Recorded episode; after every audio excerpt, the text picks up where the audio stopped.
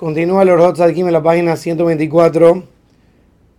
La doceava cosa que uno debe recordarse. Que una persona tiene que recordarse que Hashem, bendito sea, ve los pensamientos de nuestros corazones.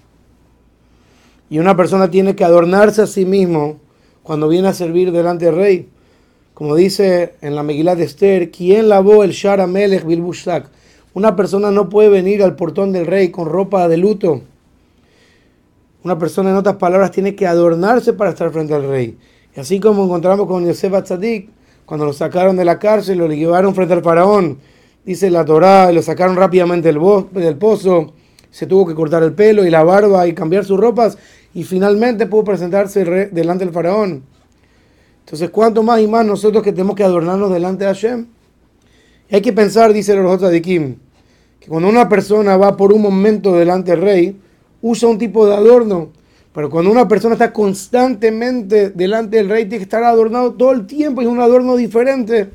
Cuanto más y más nosotros, dice los de Kim, que estamos frente al rey, al rey, de los reyes, Hashem, en cada momento, y que Hashem ve nuestros pensamientos, nuestro corazón, cuando estamos públicos, cuando estamos escondidos, cuando estamos en nuestras casas.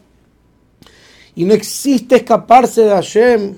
Y Hashem se da cuenta de todo lo que hacemos y pensamos cuanto más y más que tenemos que adornarnos a nosotros mismos en nuestras acciones, en nuestros pensamientos, en cada momento porque estamos frente a Hashem. La treceava cosa que uno tiene que recordarse, que si una persona se da cuenta que tiene más sabiduría que acciones, darse cuenta, wow, cuánta inteligencia Hashem me dio y no lo estoy usando al máximo para hacer más acciones. O una persona que tiene mucho dinero, y no usa su dinero tanto como debería según su riqueza. Pensar, debo usar más mi plata para lo que ayer me lo dio. Que si uno se ponga a pensar, si alguien le ofrecería a una persona, estoy dispuesto a regalarte 100 monedas de oro, con la condición que le a mi querido 10 monedas de oro, ¿alguien no lo haría? ¿Cuánto más y más nosotros? Si ayer nos dio tanta sabiduría o tanta riqueza, ¿cómo no podemos usarla para el servicio de Hashem?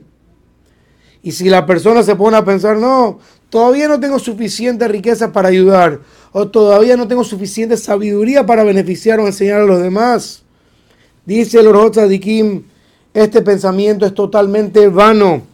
Y el que dice esto es una persona que se está dejando empujar por su yetzerará, sino que cada persona tiene que hacerse una sabiduría que Hashem le dio y usar la plata que Hashem le dio. Y besar a Hashem, si Hashem le da más sabiduría, que use más sabiduría para beneficiar y enseñar a los demás. Y si Hashem le da más dinero, que la persona use más dinero para beneficiar a los demás. Pero en este momento la persona tiene la obligación de utilizar todas sus fuerzas, toda su inteligencia, toda su riqueza para hacer la voluntad de Hashem.